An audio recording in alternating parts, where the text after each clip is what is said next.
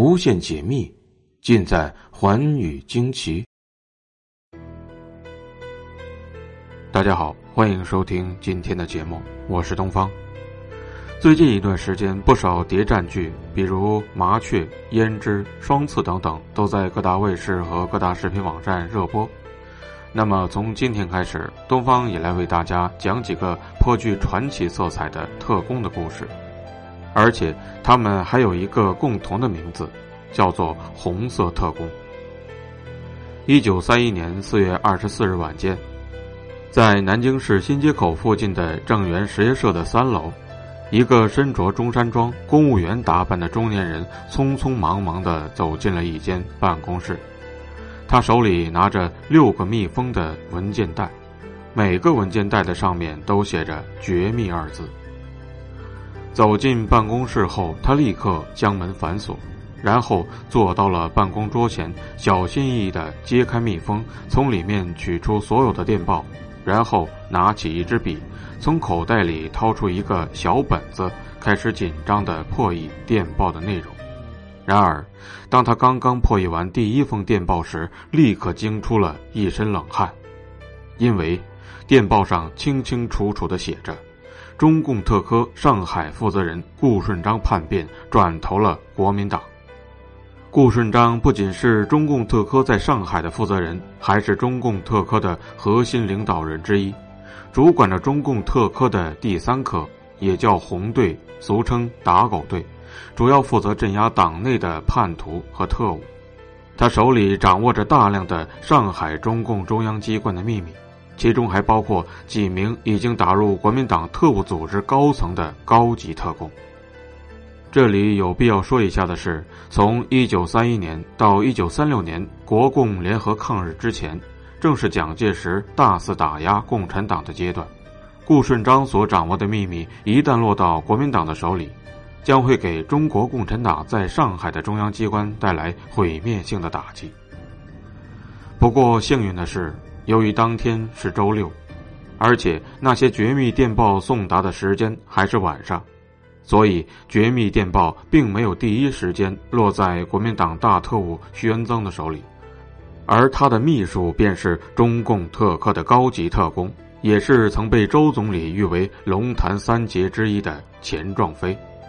之前提到的南京市新街口附近的正源实业社的三楼，正是国民党中央组织部调查科的办公地点。国民党中央组织部调查科这个名字大家可能不太熟悉，但是中统相信大家一定是如雷贯耳的。而国民党中央组织部调查科便是中统的前身，徐元增便是这个组织的负责人。钱壮飞破译完所有的电报之后，又发现了一个更加惊人的秘密。就在顾顺章叛变之时，中共特科的创建者、中共中央副主席周恩来就在上海，而且顾顺章叛变后制定的第一个计划便是抓捕周恩来。事态紧急，钱壮飞需要立刻把这些重要的消息转达给党中央和上海的党组织，但是他考虑到自己不方便马上离开，便让他的女婿刘启夫连夜坐车前往上海。到了星期天的上午，中共特科的另一位负责人李克农从刘启夫口中得知消息之后，立刻通过陈赓找到了周恩来。周恩来立刻指挥上海的中共中央各机关迅速采取行动，使得中共中央、江苏省委和共产国际远东局等机关及时转移。等到星期一上班时，钱壮飞才将重新密封好的六封电报放到了徐恩增的办公桌上。然而，那些毕竟是绝密电报，徐恩增一看到便极为重视，立刻亲自破译。他一旦得知电报的内容已经外泄，肯定会想到是谁做的，所以等当天工作一结束，钱壮飞便立刻乘坐火车离开了南京，直奔上海。到了上海之后，服从组织的安排，转入了中央苏区。原来顾顺章在武汉叛变时，曾经立刻要求国民党当局把他送到南京，而交换条件是他会将上海中共中央的机密全数供出。并且保证三天内将中共中央一网打尽。另外，他还特意叮嘱他叛变的事情绝对不能让徐恩曾身边的人知道，而他口中的这个人自然便是钱壮飞。但是，由于当时国民党驻武汉的特务机关对顾顺章是否真心叛变还心存疑虑，同时也为了邀功，因此他们并没有听取顾顺章的叮嘱，反而一连向南京发了六封绝密电报。也正因如此，机缘巧合之下，这六封电报最先落在了钱壮飞的手里。钱壮飞及时将信息传递给了党中央。为保卫共产党在上海的中央机关的安全做出了重大的贡献。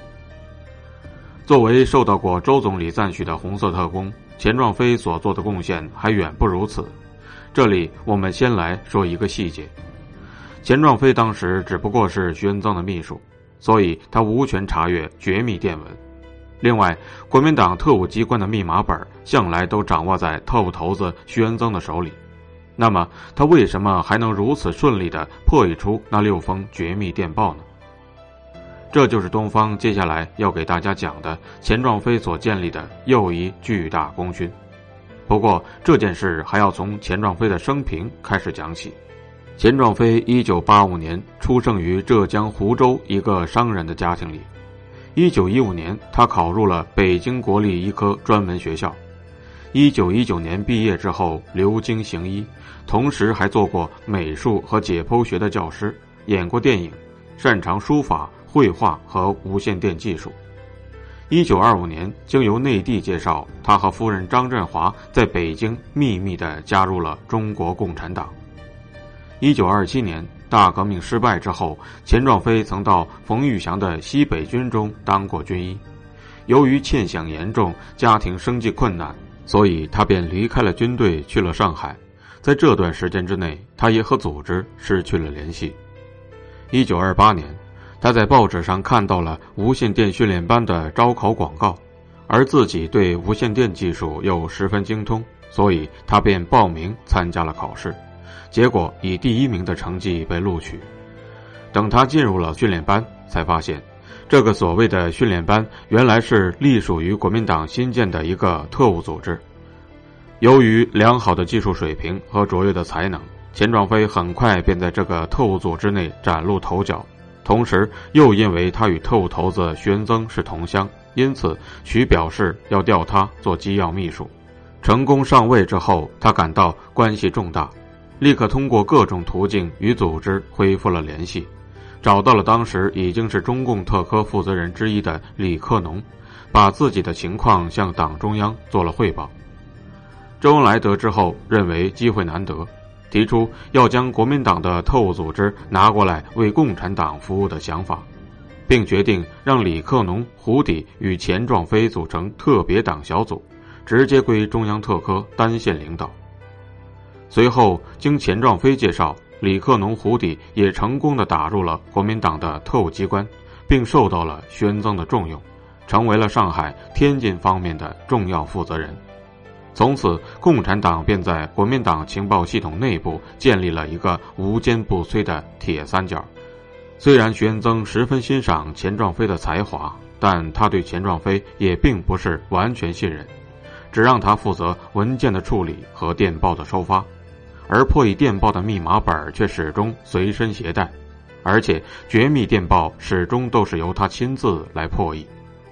这也就意味着很多的机密钱壮飞都接触不到，而他潜伏的任务正是需要将那些绝密情报中的内容汇报给党中央。鉴于此种情况，钱壮飞便找到了李克农，说出了这一困难。经过商议，两个人便秘密地设定了一个计策。有一次，钱壮飞陪同徐恩曾去了上海，办完公事后，徐恩曾便带着钱壮飞去了歌舞厅。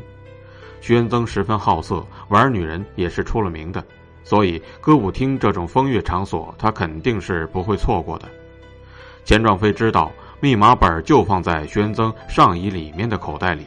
于是他就趁着这个色鬼进到歌舞厅里换衣服的时候，偷偷的把密码本拿了出来，然后迅速的交给了守在歌舞厅外面的同志，使用微型相机迅速拍照之后，又放回到了徐恩曾的口袋里。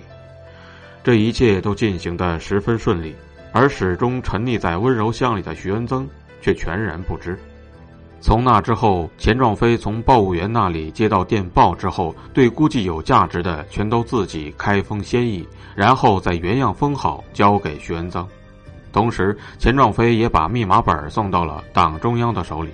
因此，国民党几次围剿红军的计划刚刚制定，尚未下发到作战部队之时，其内容便被破译出来，送到了党中央领导人毛泽东、朱德和周恩来的手中。也正因如此，国民党围剿红军的计划均以失败而告终。一直到红军长征时，就靠着这个小小的密码本，红军躲过了国民党的所有埋伏。在中国共产党长期的艰苦卓绝的斗争中，起到了不可估量的作用。从某种程度上讲，它甚至改变了中国战争的格局。不过，这个密码本能在很长一段时间之内都能起到至关重要的作用，还要感谢一个人，那就是钱壮飞的顶头上司、特务头子徐恩曾。原来，钱壮飞逃走之后，徐恩曾害怕被上面追究责任。通过他的上司陈立夫以及国民党内部的一些大员疏通，他向蒋介石隐瞒了他的机要秘书便是共产党，以及电报密码本已经泄露的事情。也正因如此，国民党当局才在很长一段时间内都没有更换过密码本。钱壮飞在转入中央苏区后，担任过红一方面军保卫局长、中央革命军事委员会总参谋部第二局副局长等职务。仍然负责情报工作。一九三四年十月，随同红一方面军参加了两万五千里长征。一九三五年，遵义会议之后，被任命为红军总政治部副秘书长。但不幸的是，一九三五年三月底，钱壮飞随军长征到达贵州省黔西县第七区时，为了侦察南渡乌江的路线。他只身一人进入了黔西县沙土区长坝乡梯子岩一带的丛林，之后便失去了踪迹。经过长时间的搜索，仍未找到，最终判定为牺牲。中华人民共和国成立之后，被民政部追认为革命烈士。周恩来总理在战争期间和解放后，曾经多次提起钱壮飞，他满怀深情地说：“如果没有钱壮飞同志。”我们这些在上海工作的同志早就不在人世了。钱壮飞同志在对敌斗争中立下的丰功伟绩，值得全党永远纪念他。二零零九年九月十四日，他被评选为一百位为新中国成立做出突出贡献的英雄模范人物之一。这便是红色特工钱壮飞的传奇一生。虽然他的牺牲为后世留下了诸多的谜团。但是他的传奇经历却将永远被世人传颂。感谢您收听今天的节目《红色特工的传奇故事》，明天继续。